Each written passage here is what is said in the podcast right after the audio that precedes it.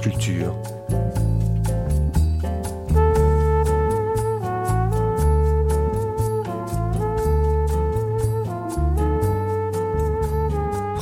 La nuit, une mémoire radiophonique.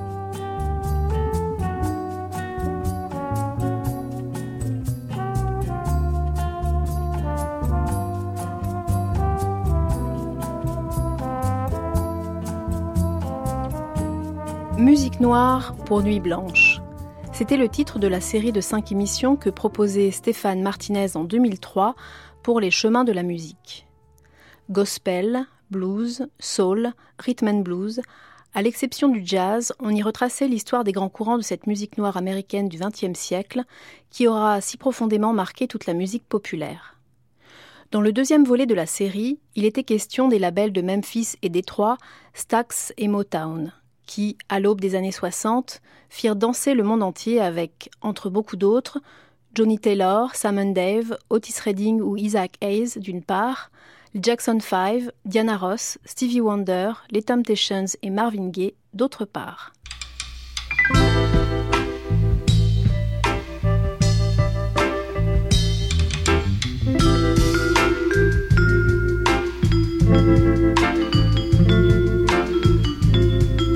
Musique noire pour Nuit Blanche, Stax et Motown, les deux écuries de la soul music, avec Sébastien Danchin, auteur du Dictionnaire du Rhythm and Blues aux éditions Fayard et Gilles Pétard.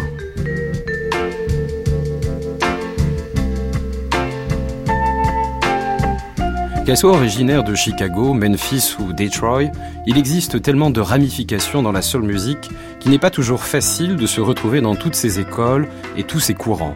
Musique Noire pour Nuit Blanche ne pouvait pas faire l'impasse de s'arrêter sur les deux labels, Stax et Motown, qui ont signé au cours des années 60 et 70 quelques-unes des plus belles pages de l'histoire de la musique. À Memphis, Stax fut une expérience unique d'association multiraciale dans une région qui pratiquait encore la ségrégation raciale, alors que le label Mouton, entièrement dirigé par des Noirs, produisait une soul plus orchestrée, plus mélodieuse, dont les plans pouvaient se délecter sans redouter quelques paroles trop subversives.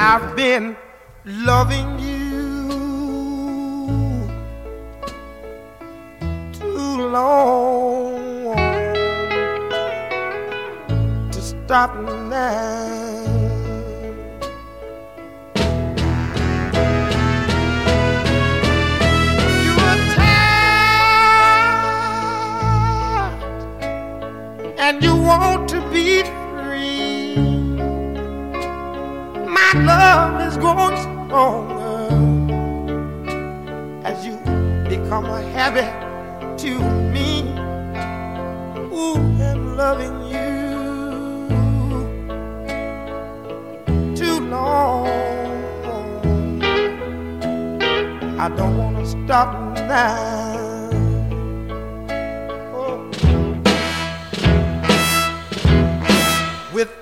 My life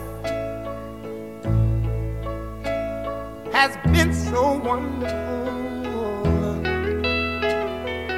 I can't stop now.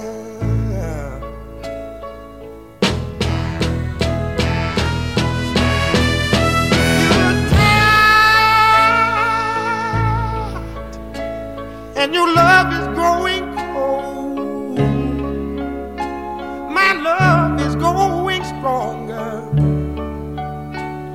as our affair, affair old. I've been loving you oh too long to stop now. Oh, oh, oh. I've been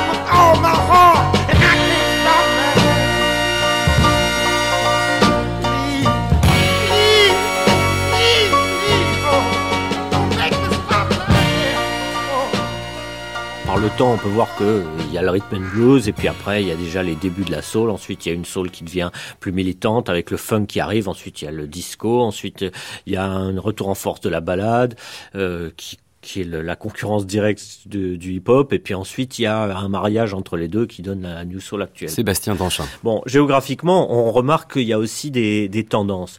Euh, ce qui est très ambigu dans ces tendances géographiques, c'est qu'on pourrait penser, par exemple, que l'école de Chicago est euh, stylistiquement extrêmement différente de celle de Memphis ou de Détroit ou de Philadelphie ou euh, de la côte ouest. En réalité, euh, il y a des différences, mais qui tiennent beaucoup à la personnalité des patrons de maisons de disques qui étaient implantés dans ces endroits-là. C'est pour ça qu'on parle, par exemple, à Memphis ou à Chicago, il y a quelqu'un très important qui est un grand producteur qui a joué énormément de rôles, qui est Carl Davis.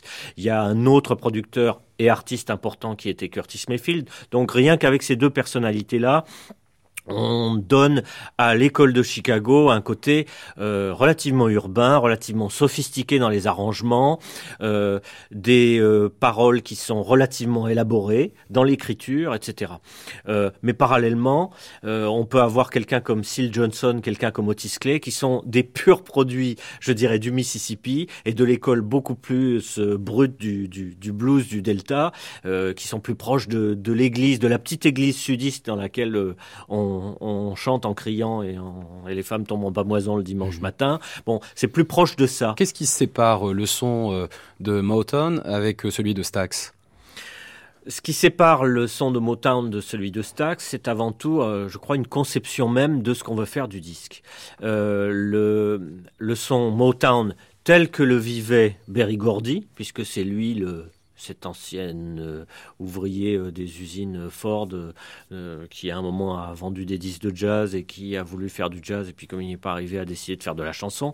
Ce type-là, son, son but, c'était de faire entrer la chanson populaire noire dans le dans l'univers commun à toute l'Amérique, dans l'Amérique mainstream. Dans le spectre le plus large. Exactement. il faut considérer, il faut voir la chose suivante, c'est que l'Amérique noire, c'est 10% de la population pendant extrêmement longtemps, les chanteurs de l'Amérique noire, personne ne les connaissait en dehors de l'Amérique noire. Le but de Berry Gordy, c'est au contraire de faire une musique qui soit suffisamment grand public pour qu'elle garde euh, sa richesse rythmique et ses spécificités d'une certaine manière, mais qu'elle se fonde dans la variété générale. Et c'est en quoi il, euh, c'est à quoi il est arrivé. C'est comme ça qu'il a réussi, avec des gens comme les Supremes et Diana Ross, etc., à, créer une musique qui était extrêmement grand public. Ou Michael Jackson. Michael Jackson par la suite. Euh, alors que Stax, le, le but n'est pas là. C'est Stax est une maison qui revendique beaucoup plus euh, ses racines noires. Pas tant au début, mais très rapidement.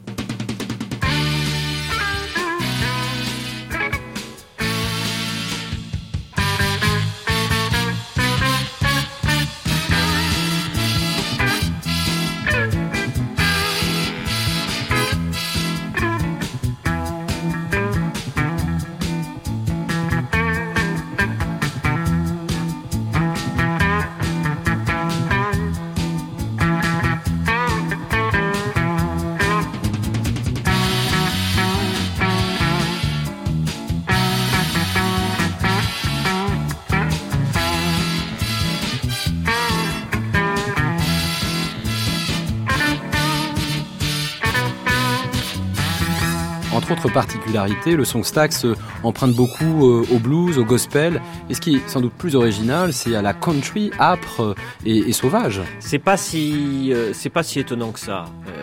là, puisque vous me faites entrer dans le, dans le vif du sujet, effectivement, autant la soul de Motown, c'est une soul qui cherche à, à, gommer sa négritude d'une certaine manière, autant la soul de Stax, c'est simplement des gens qui par le plus grand des hasards, se sont retrouvés ensemble à une époque et qui ont mis sur la table, en fait, leur culture respective.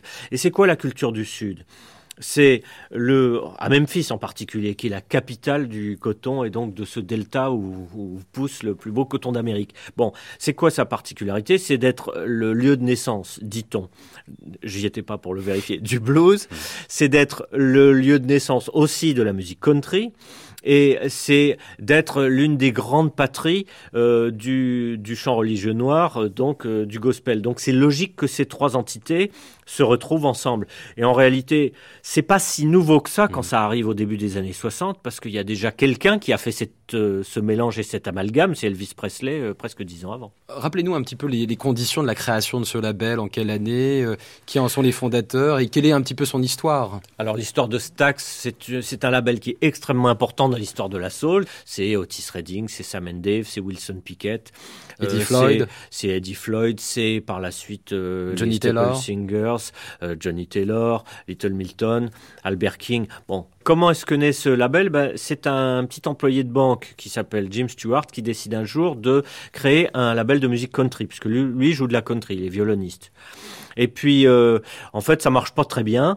Euh, donc, il décide quand même de persévérer, mais on lui propose il y a un jour, euh, on lui propose un groupe black, il décide de l'enregistrer et il trouve un écho localement pour ça.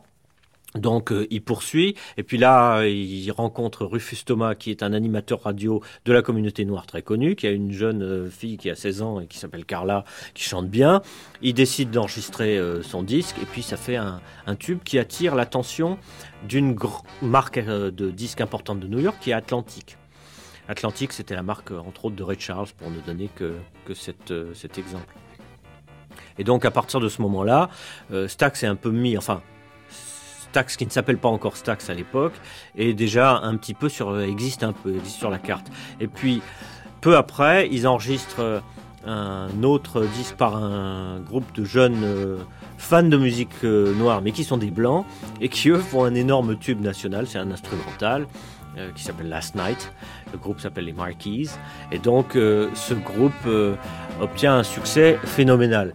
Oh, last night.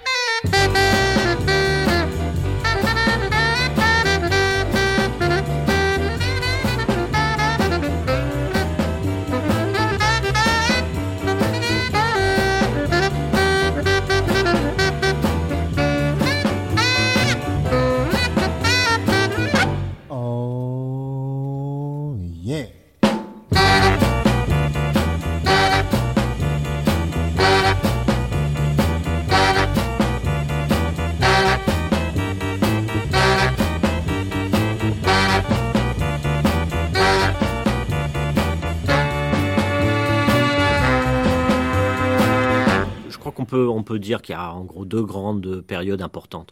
Il y a la, la première période où il y a, euh, on a un vieux cinéma au cœur du quartier nord de Memphis qui sert de lieu pour les bureaux, pour les studios, etc. Et puis il y a plein de musiciens du cru qui euh, en en ont fait leur quartier général et qui vont enregistrer euh, quantité de, ils passent des heures à mettre au point des chansons enregistrées, etc. Comme cette école euh, a du succès, on fait venir d'autres artistes.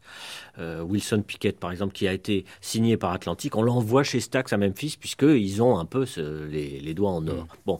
Donc il y a toute une équipe qui se met en place autour de personnalités, euh, en particulier celle de Steve Cropper, qui est un guitariste, guitariste et qui est le guitariste du groupe Booker T and the MGs. Mais il y a également Booker T. Jones, qui est le l'organiste, il y a également Isaac Hayes, qui est le pianiste et organiste maison, enfin bon, un certain nombre de gens qui deviendront célèbres par la suite. Et puis très vite, il est tellement évident que c'est un label de musique noire et que ça touche tellement profondément la communauté noire qu'on engage des, euh, des dirigeants noirs, en particulier un, un ancien euh, disc jockey euh, qui s'appelle Albel et qui lui va faire prendre son essor et il va faire de Stax le grand label qui va être la vitrine de cette Amérique euh, en pleine ébullition qui est l'Amérique euh, noire euh, de la fin des années 60, début des années 70. D'un point de vue musicologique, est-ce que la basse et la batterie vont, vont occuper une place prépondérante dans, dans, dans la manière de, de construire un, un, un morceau ou, ou bien il y a d'autres ingrédients plus importants? Je crois que de toute façon, quand on parle de, musique populaire noire, pas de musique noire, mais de musique populaire, j'insiste là-dessus, le, le, rôle de la voix est primordial. Je veux dire, la voix, c'est l'instrument maître depuis le, début. C'est l'instrument euh, des cris euh, de travail dans les champs de tabac ou de coton. après, c'est le premier instrument du blues. C'est celui qu'on prolonge par la guitare ou par l'harmonica. Je veux dire, avant tout, la musique populaire noire, c'est un cri.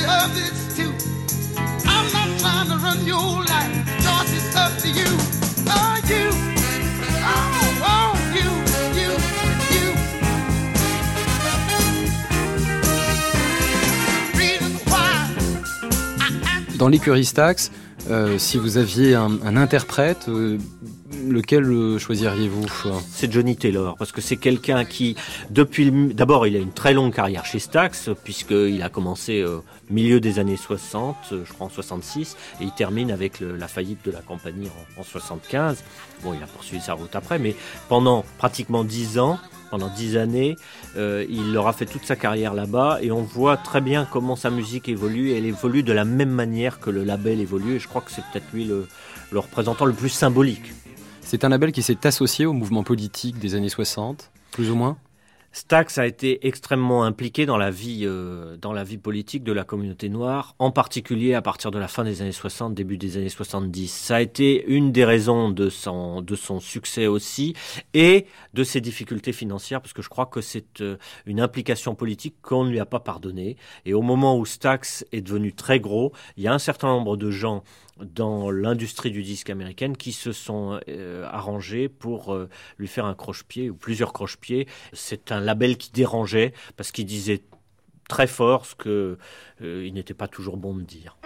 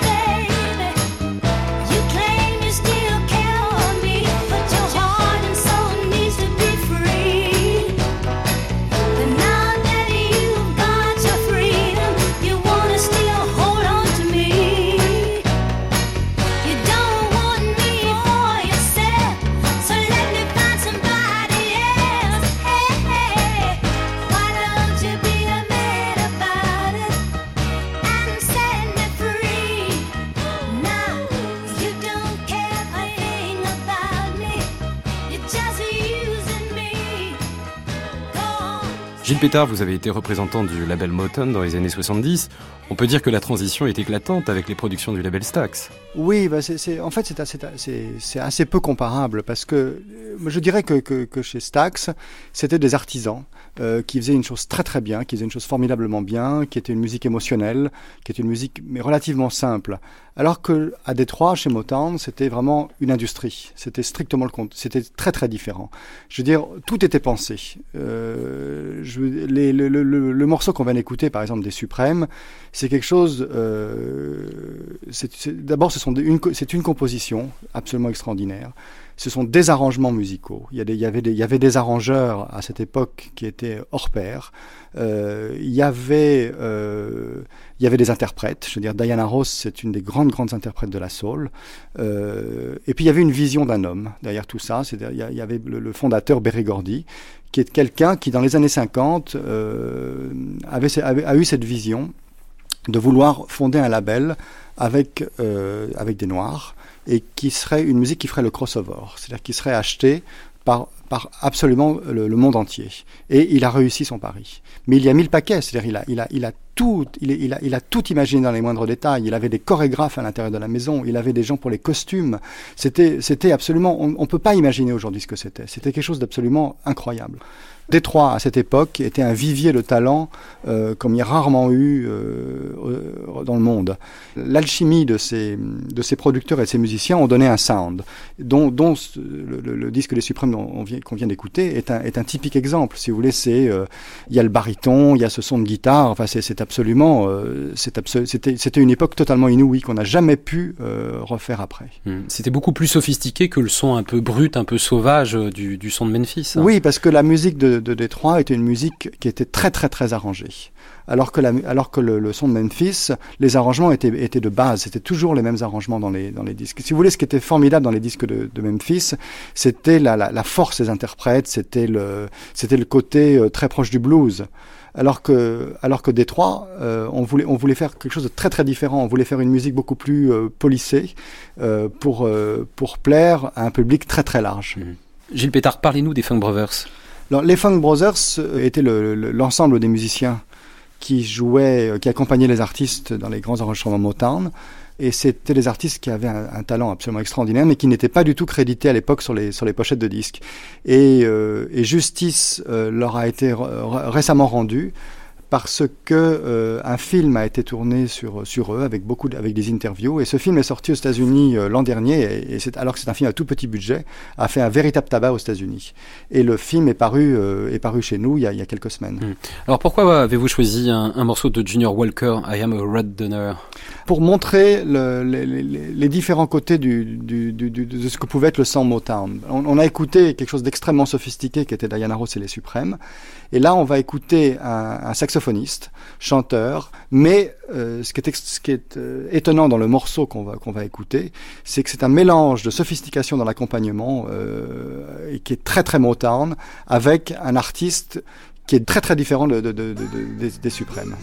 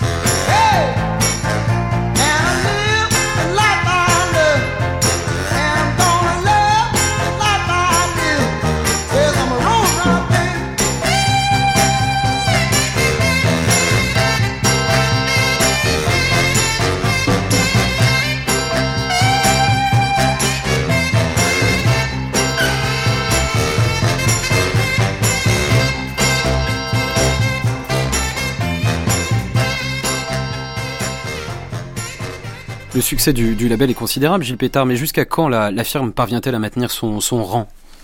Euh, Alors, le, la, firme, la firme maintient son rang euh, tel, avec le sound tel qu'on l'a entendu là jusqu'à la fin des années 60 parce que le label, euh, au début des, années 70, a déménagé à Los Angeles. Et à ce moment-là, c'est...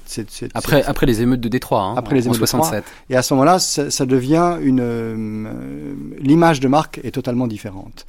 Ce qu'il faut dire, c'est que le, ce label, pendant, pendant à peu près 20 ans, euh, il ne se passait pas un mois sans qu'ils aient un numéro 1 aux États-Unis. Je veux dire, euh, si c'était pas les Temptations, c'était Diana Ross, c'était c'était Marvin Gaye, euh, c'était les, les Four Tops, Mary Wells. Enfin, c'était euh, absolument incroyable. Et on se rendait pas très très bien compte en Europe de, de, de tout ça. On s'en est aperçu bien après. Et puis, c'est quand même ce label qui a signé le, en tout premier Michael Jackson avec les Jackson 5 à la fin des années 60. Et puis après, la musique a, la musique a changé. Donc on est passé de l'époque des 45 tours à l'époque des albums concept. Et Motown euh, a été un des premiers labels à sortir de vrais albums concept, comme par exemple les, les, les, albums de, de Stevie Wonder, comme Songs in the Key of Life, par exemple, ou le, évidemment le Marvin Gaye, What's Going On, qui a marqué une époque. Pourquoi? Bah, marqué une époque parce que c'était complètement nouveau.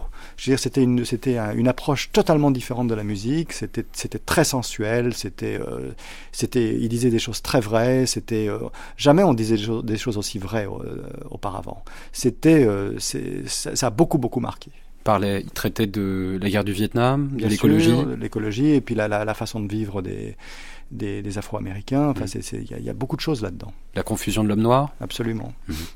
On l'écoute? What's Going On, Marvin Gaye.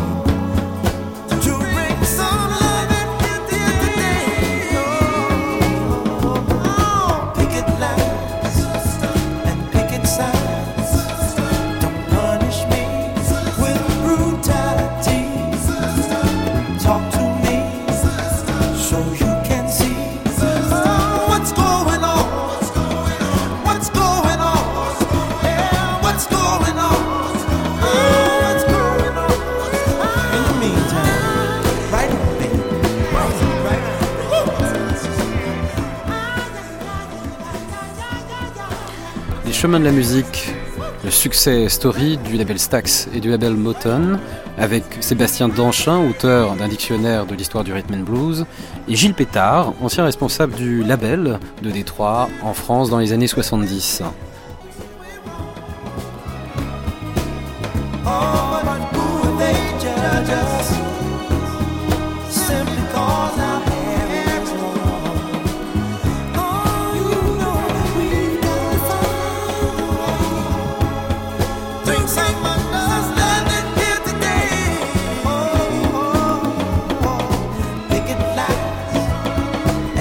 Don't